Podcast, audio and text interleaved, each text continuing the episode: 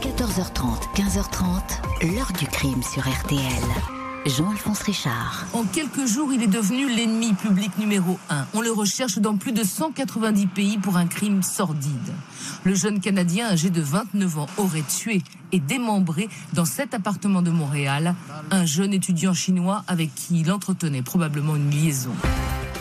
Bonjour. Dans les boîtes de striptease, on le surnommait l'ange. Dans la rue, il allait devenir le dépeceur de Montréal. On le connaissait sous le nom de Luca Rocco Magnotta. Il s'appelait en réalité Eric Clinton Newman. Combien de masques aura donc porté cet homme pour accéder de la façon la plus monstrueuse qui soit à la célébrité, pour faire la une des journaux et voir son visage s'afficher à la télévision? Seulement 11 jours auront été nécessaires à Magnotta pour y parvenir. Le temps de signer l'un des premiers premier cybercrime de l'histoire, un meurtre quasiment en direct, si terrifiant que internautes et policiers croiront en une macabre mise en scène. Magnota sera rattrapé au terme d'une traque internationale. Sa victime était un étudiant qui s'appelait Junlin. C'est cette histoire, celle de Luca Rocco Magnota, que je vous raconte aujourd'hui. Qui est vraiment ce tueur qui habitait un monde virtuel? Pourquoi continue-t-il à frapper nos imaginations? Nos invités depuis le Canada vont répondre à ces questions. 14h30, 15h30. L'heure du crime sur RTL. Et aujourd'hui, dans l'heure du crime, l'affaire Luca Rocco Magnotta, un jeune Canadien obsédé par la notoriété, mais que personne ne connaît en ce printemps 2012. Il va suffire de quelques heures pour que son nom et son visage soient universellement célèbres. Ce mardi 29 mai 2012, aux alentours de 10h, Michael Nadeau, le gardien du 5720 boulevard Descaries à Montréal, sort les poubelles de l'immeuble. Il remarque au pied d'un arbre une grosse valise grise avec des traces blanchâtres. Quatre jours que ce bagage fermé par un cadenas est à cet endroit. Les éboueurs ne l'ont jamais emporté. Le gardien est intrigué. Il fait glisser la fermeture éclair de la poche extérieure. Une odeur pestilentielle s'en échappe, tout comme des centaines de petits verres. La valise est lourde. Le concierge pense à la présence d'un chien mort à l'intérieur. Avec un voisin, il force le cadenas. Le spectacle est effrayant pas d'animal dans le bagage, mais un tronc humain en décomposition. Le cou a été tranché et la tête est absente. Pas de bras ni de jambes. La police est aussitôt alertée et le boulevard d'Écarie en partie bloqué. À 12h15, une tente blanche est érigée pour faciliter le travail des spécialistes de l'identification criminelle. Au total, une quinzaine de sacs suspects à l'intérieur des restes de corps, mais toujours pas de main ni de tête. Dans d'autres sacs, il est retrouvé trouvé un marteau et un pic à glace, tous deux ensanglantés, les probables armes du crime. Aux alentours de 16 heures, le SVPM, le service de police de la ville de Montréal, a déjà pu visionner les bandes de vidéosurveillance de l'immeuble. Ce sont les images tournées cinq jours auparavant, dans la nuit du 24 au 25 mai, puis dans l'après-midi du 25 mai, qui sont les plus intéressantes. On y voit la silhouette d'un homme mince et jeune portant un t-shirt jaune et une casquette de baseball. L'individu traverse le hall en tirant la fameuse valise, puis en transportant des sacs poubelles jusqu'au au sous-sol pour les jeter dans de grands bacs qui ne sont ramassés qu'une fois par semaine. Sur les images, on le voit s'arrêter devant le miroir du hall, retoucher sa mèche sur son front. Il s'agit en fait d'une perruque. L'homme va ainsi apparaître à neuf reprises entre 2h47 et 4h31 du matin, puis entre 17h12 et 22h14. Le gardien ne reconnaît pas ce personnage, mais le propriétaire de l'immeuble est capable de l'identifier. Un type un peu bizarre qui loue depuis 4 mois pour 490 dollars l'un des studios délabrés du bâtiment. Il se fait appeler Rocco. Le studio, 25 mètres carrés, est vide. Dans un, dans un placard, il y a ce mot énigmatique. Si tu n'aimes pas te voir dans la glace, ne regarde pas le miroir, je m'en fiche le SPVM opère sur la scène de crime sans savoir que le puzzle macabre se poursuit dans d'autres villes du Canada.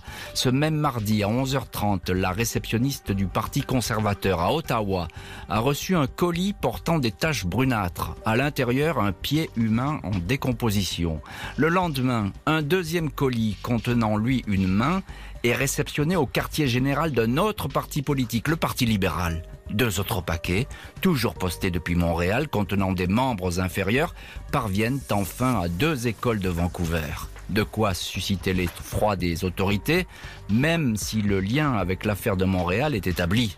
Le locataire et meurtrier présumé est identifié, un dénommé Luca Rocco Magnotta, 29 ans, de son vrai nom Eric Clinton Newman, déjà condamné pour vol, escroquerie, agression sexuelle sur une femme, connu comme stripteaseur dans des boîtes gays. Et on va voir plus précisément dans cette heure du crime qui est ce Luca Rocco Magnotta qui va être pourchassé par toutes les polices et, et pas seulement au Canada. On va voir aussi qu'il avait mis en scène ce meurtre affreux. Bonjour Michael Nguyen. Bonjour Monsieur Richard. Merci beaucoup euh, d'être euh, aujourd'hui euh, l'un de nos invités dans cette heure du crime. Vous êtes en, ligne depuis Montréal, au Canada, journaliste judiciaire au Journal de Montréal et auteur du livre Luca Rocco Magnotta au cœur de l'horreur aux éditions du Journal. Cette malheureuse victime, Michael Nguyen, on peut dire qu'on s'est vraiment acharné sur elle. Ah, il a été complètement mutilé. Donc, on parle d'un torse, les bras, les, les jambes ont été coupées, la tête n'est plus là. Mm. Tout a été découvert par le concierge, tout simplement parce que, il faut le dire, les, les éboueurs ne sont pas passés en fait. Mm. En fait, ce jour-là, on aurait pu ne jamais entendre parler de cette affaire. Tout simplement, la seule façon que l'on a entendu, c'est que quelques jours plus tôt, les éboueurs sont passés devant l'immeuble, ils ont vu l'amas de mm. déchets, ça puait, ils se sont dit, on reviendrait une autre fois. Et c'est justement à ce moment-là que le concierge a vu ça. Il s'est dit, je vais ouvrir la valise, une valise neuve. Il s'est dit, il y a hmm. quelque chose de bizarre. Pourquoi quelqu'un jetterait une valise qui a l'air pratiquement neuve? C'est là qu'il a ouvert la valise et qu'il a découvert le torse. Qu'il a découvert le torse. Euh, on a en ligne également dans cette heure du crime et depuis le Canada Stéphane Berthomé. Bonjour Stéphane. Bonjour. Merci beaucoup d'être euh, vous aussi euh, dans l'heure du crime euh, aujourd'hui en, direct sur RTL. Vous êtes ancien policier, journaliste et animateur du podcast d'enquête L'ombre du doute. à ce moment de l'enquête, Stéphane Berthomé, évidemment, c'est l'effroi qui prévaut avec la découverte de ce corps mutilé et complètement saccagé. Qu'est-ce qu'on sait de ce locataire étrange, ce Luca Rocco Magnotta? Pas grand-chose au début. Euh, au début, on en sait peu de choses et effectivement, on va en découvrir euh, beaucoup, beaucoup plus ensuite. Euh, ce qu'on trouve quand même, ce qui est trouvé assez rapidement par les, les, le service de police de la ville de Montréal, hmm. c'est son identité hein, au moyen de son passeport. Vous l'avez dit. Euh, on sait qu'il ne se trouve plus à l'appartement. Euh, on, on, on, a aussi dans un temps, tout se fait dans un temps très rapide, comme vous l'avez dit, la réception des, des, des colis macabres euh, dans les, les, partis politiques, mais aussi dans les écoles. Donc, hmm. on comprend qu'on a affaire à quelqu'un qui est dans une démarche euh, de visibilité, qui cherche de, l'attention et qui euh, très certainement euh, pour les policiers dès, dès ce moment-là est non seulement évidemment quelqu'un d'extrêmement dangereux, mais en plus quelqu'un dont il peuvent imaginer qu'ils vont avoir d'autres contacts avec lui et que ça va pas en rester là. Bien sûr. Alors c'est quelqu'un, vous le dites très bien, Stéphane Berthomé, c'est quelqu'un qui euh, paraît euh, capable de tout et, du pire, il vient de le, prouver. Euh, on sait encore de lui que c'est un stripteaseur, c'est ça hein? Il vit de, il, a, il a pas, pas d'argent, cet homme-là. Hein? Ben, déjà, euh, le, le, le, quartier dans lequel il habite n'est pas n'est pas considéré comme un quartier euh, extrêmement euh, favorisé. On sait que c'est quelqu'un qui vit de, de, de, de menus rentrées d'argent. Effectivement, on parle de la piste de la prostitution masculine, du milieu de, du, du, du, du, cinéma porno, du film porno. Donc on comprend que Luca Rocco Magnotta vit d'expédients, de petits boulots, et on, pour l'instant, on, on, hmm. on, a du mal à, à, à vraiment saisir cet individu parce que euh, ce qu'on sait de lui est quand même assez limité au départ. Et, la victime, un, mot, on, va vite savoir que c'est un, étudiant chinois. Euh, il, va être rapidement identifié. Hein. Il, a, il a disparu depuis peu. Très rapidement, très rapidement identifié dans ce dossier-là. Les policiers ont, ont été euh, très diligents. il y a quand même plusieurs éléments qui évidemment ont permis de l'identifier, notamment le fait que bah, il a été porté disparu par un proche mmh. le, le, 29 mai. il a disparu aux alentours du 24 mai. Et puis le consulat de Chine à Montréal était était très actif dans ce dossier-là. Donc hmm. on, on, a déjà des éléments qui laissent penser à, à, à, faire des liens entre la disparition de la victime et le, le corps qui a été retrouvé. On a déjà une petite piste. on a en ligne également dans cette heure du crime Yann Lafrenière, ancien policier, porte-parole de la police de Montréal. Euh, merci beaucoup Yann Lafrenière d'avoir euh, accepté notre euh, invitation. on en parlait il y a un instant avec Stéphane Berthomé. Il y a ces colis macabres envoyés dans tout le pays, des partis politiques, des écoles.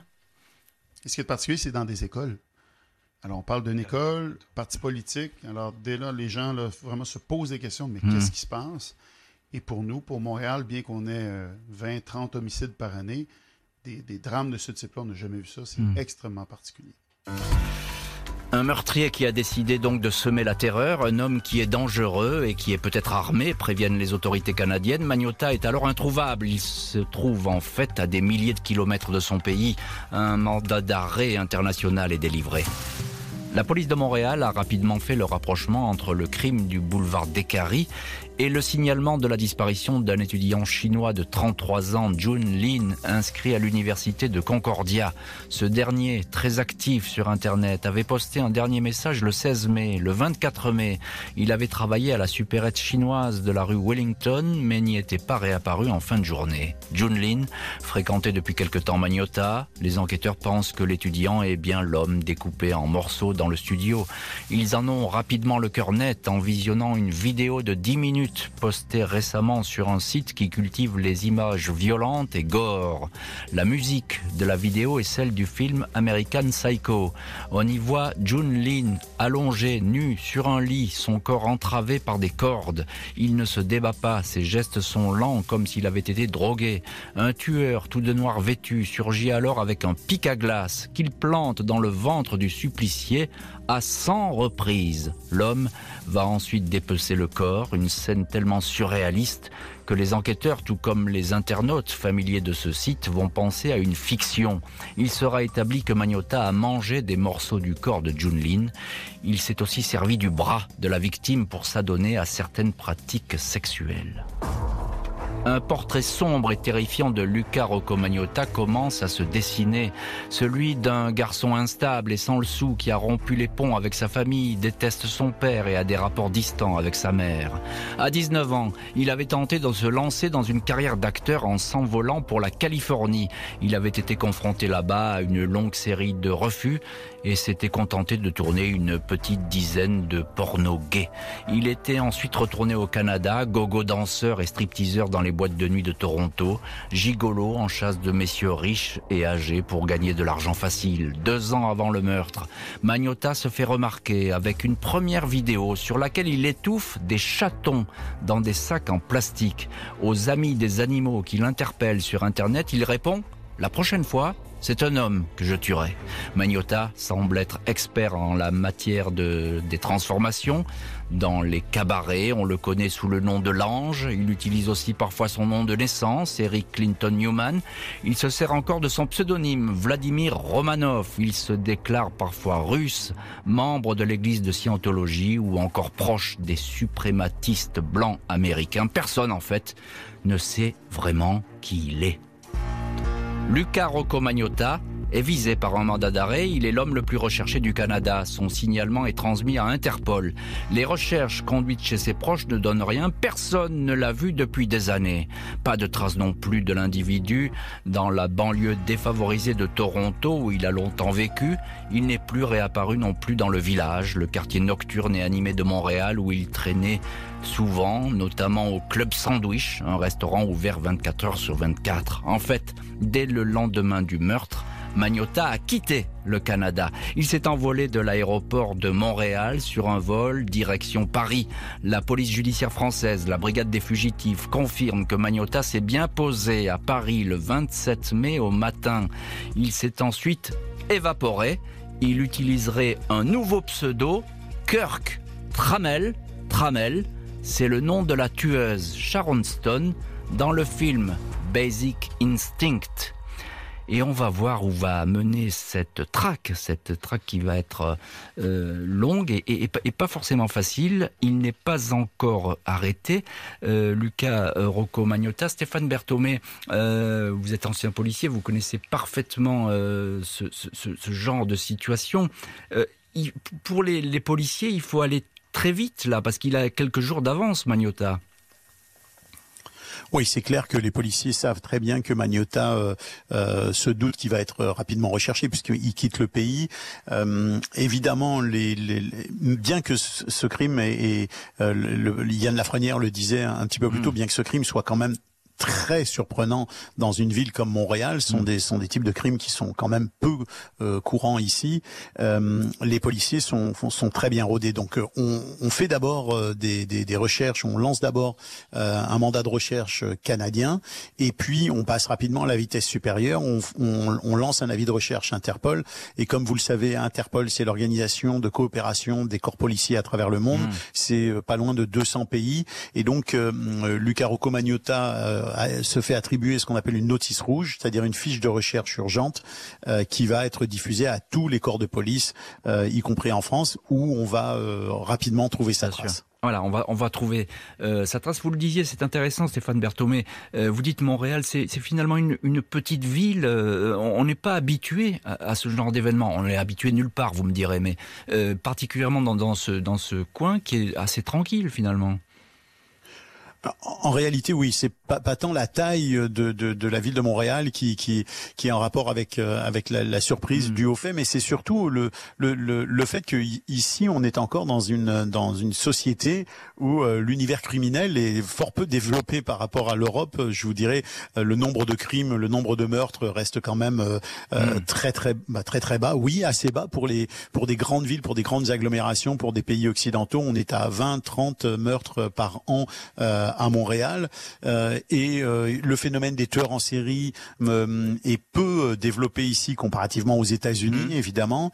Donc c'est ça, ça représente vraiment un facteur de, de, de, de surprise. Ce qu'il ce qu'il faut quand même dire, puis je voudrais peut-être ajouter ce point qui est peu signalé mais qui est quand même connu des gens qui, qui sont intéressés au dossier, c'est que il semble que Magnota était déjà recherché peu de temps avant le meurtre qu'il qui a commis à Montréal, puisque euh, la police de Toronto aurait placé des appels à son logeur en vue de le retrouver suite à des, aux vidéos qu'il a postées où il étouffait les chats. Là, vous, en, vous y faisiez référence tout à l'heure. Oui, tout à fait. Oui, oui, effectivement, il y avait cette procédure, mais qui, qui était sans doute naissante et on, on qui n'était sûrement, en tout cas, pas prioritaire euh, pour la justice. Michael Nguyen, journaliste au, au, Journal de Montréal, qui connaît, vous connaissez parfaitement cette affaire. Un mot sur, sur la victime, Junlin. Alors, beaucoup de rumeurs ont commencé à circuler. Était-il à mort?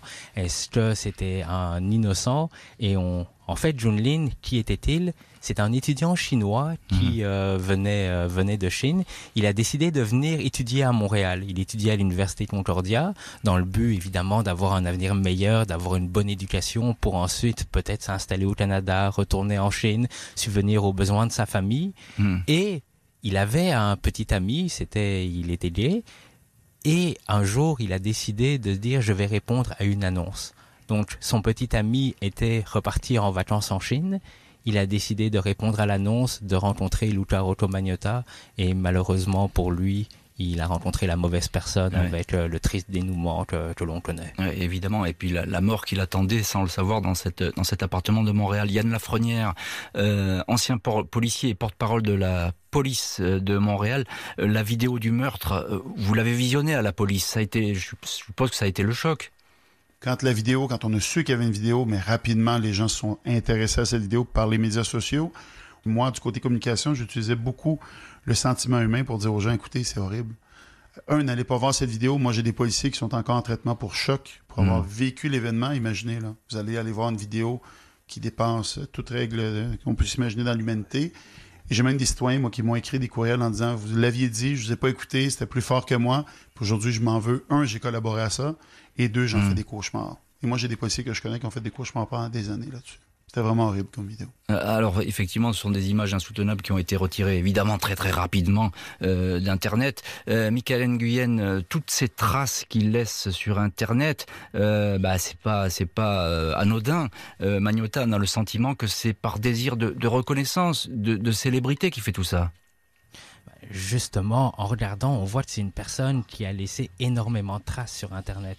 On découvre que c'est un ancien acteur porno qui a joué dans quelques films homosexuels. On voit que c'est une personne qui est fascinée par la célébrité. Il a déjà donné une entrevue où il se disait amoureux de Carla Molka, qui est une tueuse canadienne de Mhm. l'Ontario. Et directement, on voit, c'est c'est la première fois qu'un meurtrier qui a commis un crime aussi sordide laisse autant de traces, permet justement de, le, de faire son portrait et de découvrir c'est une personne qui est fascinée par la célébrité. Luca Rocco Magnotta, fasciné par la célébrité, est en France. Il a quelques jours d'avance sur les policiers, mais ceux-ci sont confiants. Le fugitif ne semble pas avoir beaucoup d'argent pour pouvoir se fondre longtemps dans le paysage.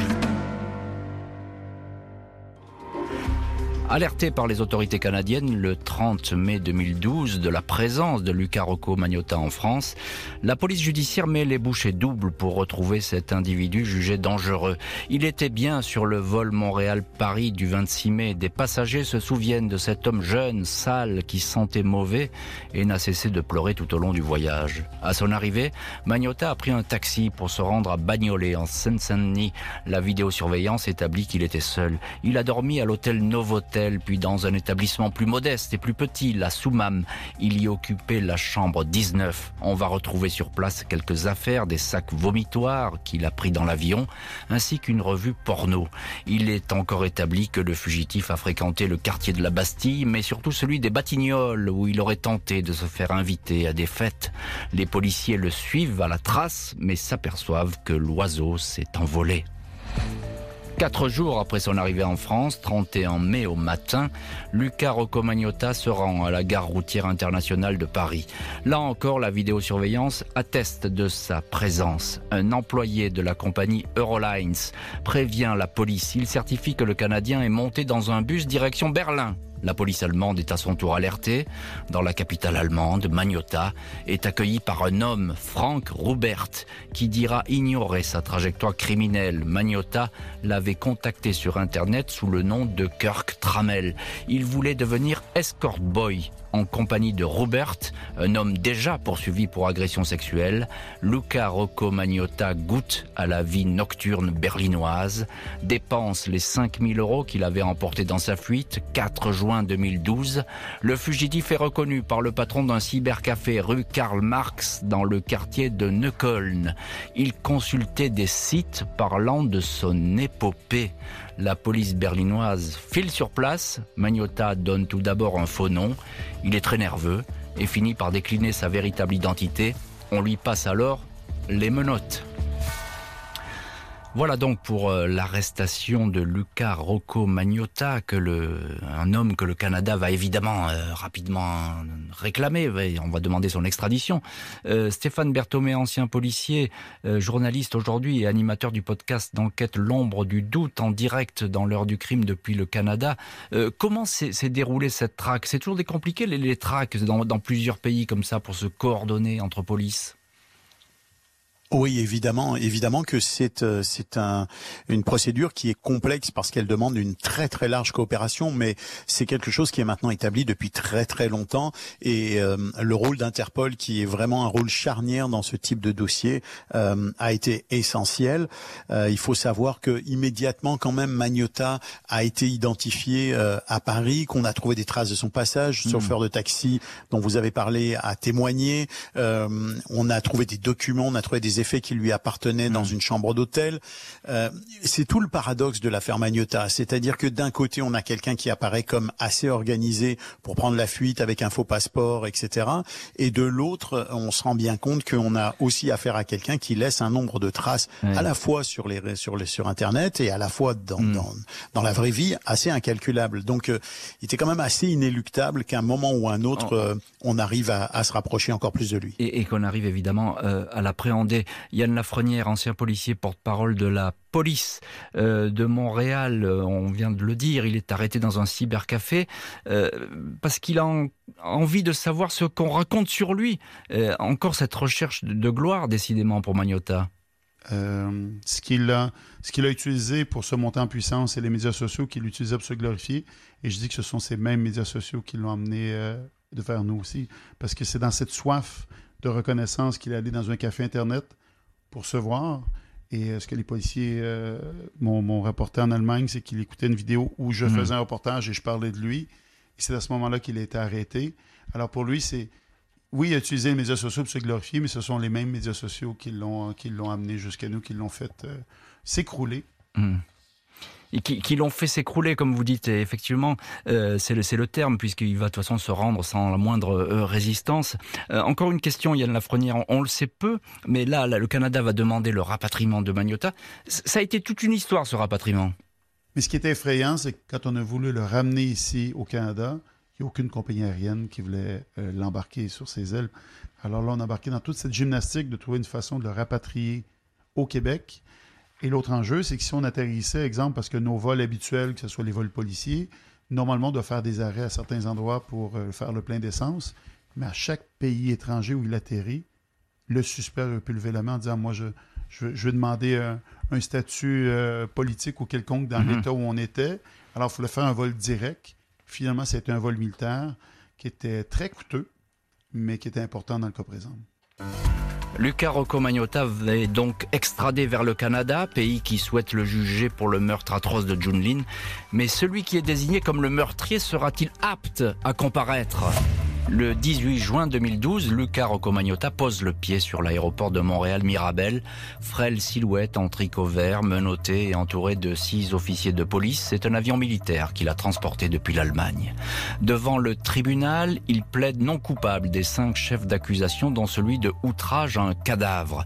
Dimanche 31 juin, 15 jours après cette arrivée, suivie par les caméras du monde entier, la tête de Junlin est retrouvée dans un buisson du parc Angrignon, près d'un étang à 15 minutes de l'immeuble où logeait Magnota. Ce dernier va désormais disposer de deux ans pour préparer un procès qu'il attend avec impatience, selon son avocat, Luc Leclerc. Le 29 septembre 2014 s'ouvre le procès du dépeceur de Montréal. Sa défense compte plaider la folie. Dans son box, l'accusé est méconnaissable. Il a pris beaucoup de poids, porte des lunettes, semble absent des débats. Il se penche en arrière et relève de temps à autre la tête quand une parole l'intéresse. Les juges et les jurés se penchent sur son passé d'escort boy sur Internet. L'un de ses clients, un retraité de 69 ans, se souvient d'un garçon affectueux.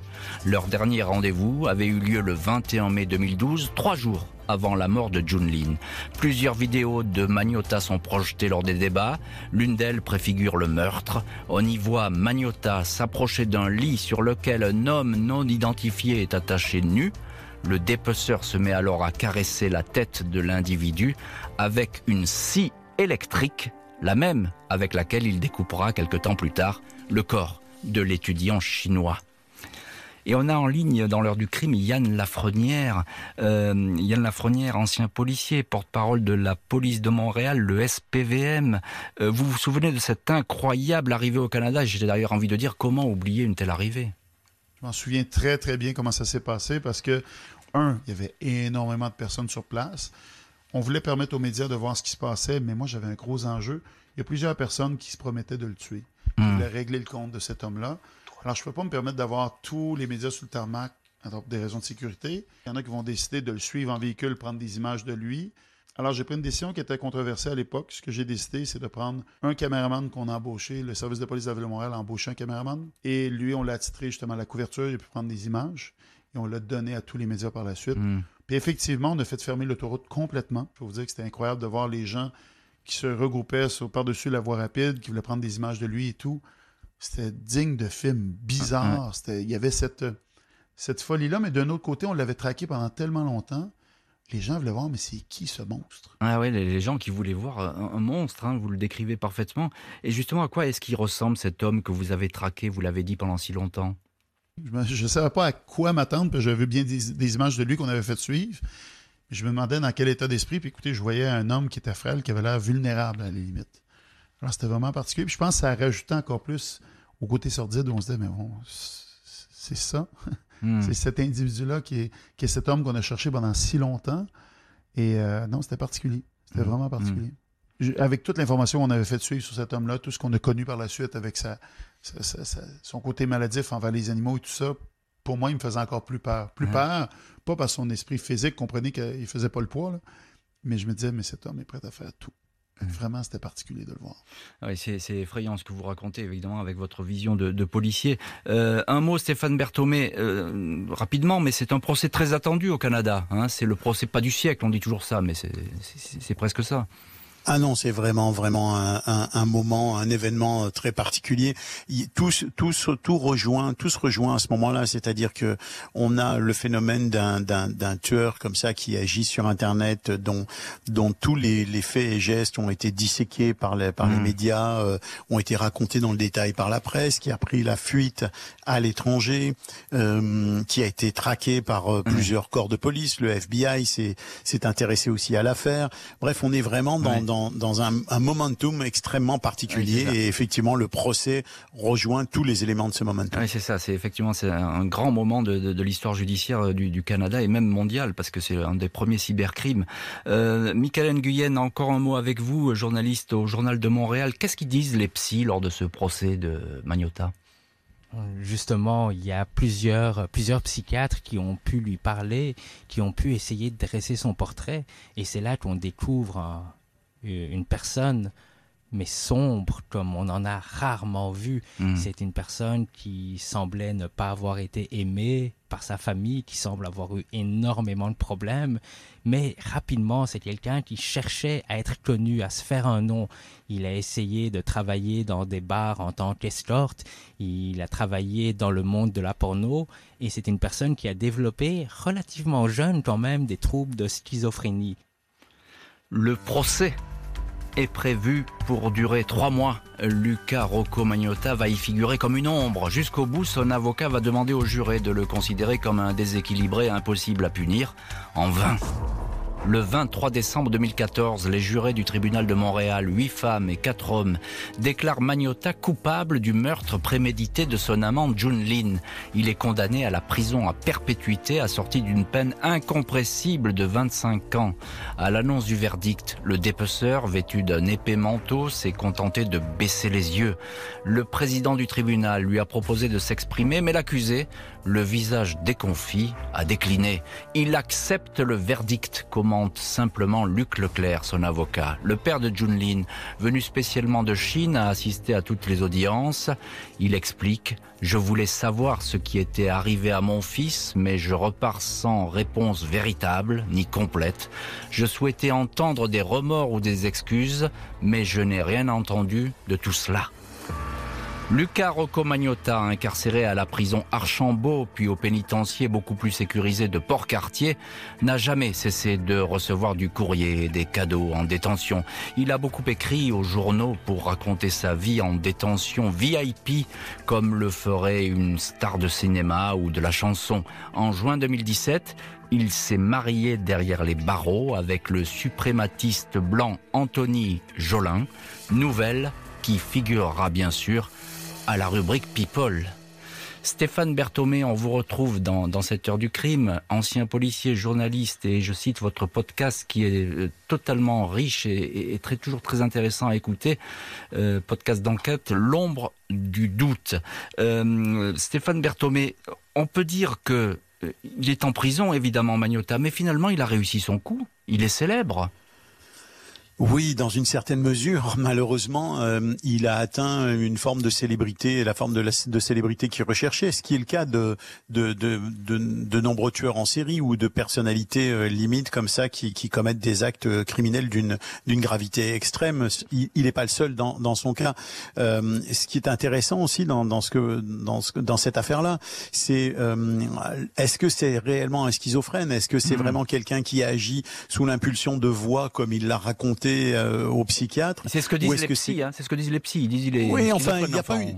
oui, il n'y a pas unanimité là-dessus puisqu'il il y a, y, a, y a des psychiatres qui, qui, qui, qui effectivement voulaient concluer à, à, un état de schizophrénie et donc une irresponsabilité criminelle, euh, et d'autres psychiatres dont, dont, le docteur Chamberlain, dont j'ai lu euh, des, des, des, déclarations euh, à ce sujet-là, qui est très réputé ici au Québec, qui disait qu'il se qualifiait pas pour ce statut-là. Alors d'ailleurs, il a été condamné, c'est donc qu'il n'a pas été considéré par la Bien Cour sûr. comme euh, pénalement irresponsable. Tout à fait. Euh, Michael Nguyen, justement sur ce point, vous êtes journaliste au Journal de Montréal et vous avez suivi toute cette affaire. Vous êtes l'auteur du livre Luca Rocco Magnotta au cœur de l'horreur.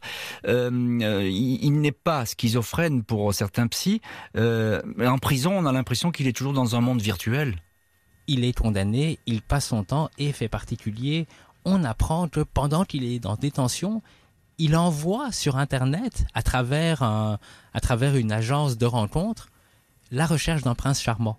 Mhm. Donc, c'est imaginer l'image de voir un meurtrier qui a fait venir quelqu'un pour des relations sexuelles chez lui, qui est condamné à la perpétuité, qui essaye de trouver un nouveau prince charmant pour correspondre, pour commencer à parler avec, pour faire passer le temps en prison.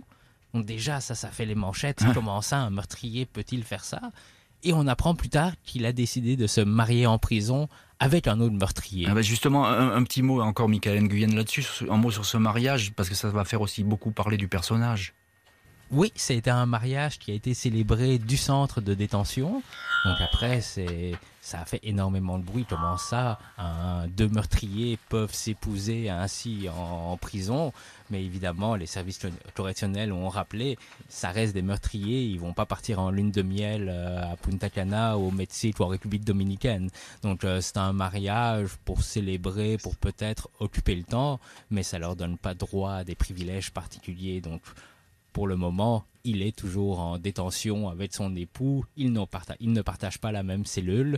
Donc, euh, c'est un mariage peut-être, encore une fois, pour faire parler de lui, Hmm. pour essayer de devenir une célébrité, alors qu'il croupit derrière les barreaux. Euh, Stéphane Berthomé, on va terminer cette émission avec vous. Euh, c'est une histoire, euh, quoi qu'on en dise, c'est une histoire totalement hors norme, parce que, oh, je l'ai dit un petit peu en préambule, c'est le premier cybercrime finalement, hein, la, la mort sur Internet quasiment en direct.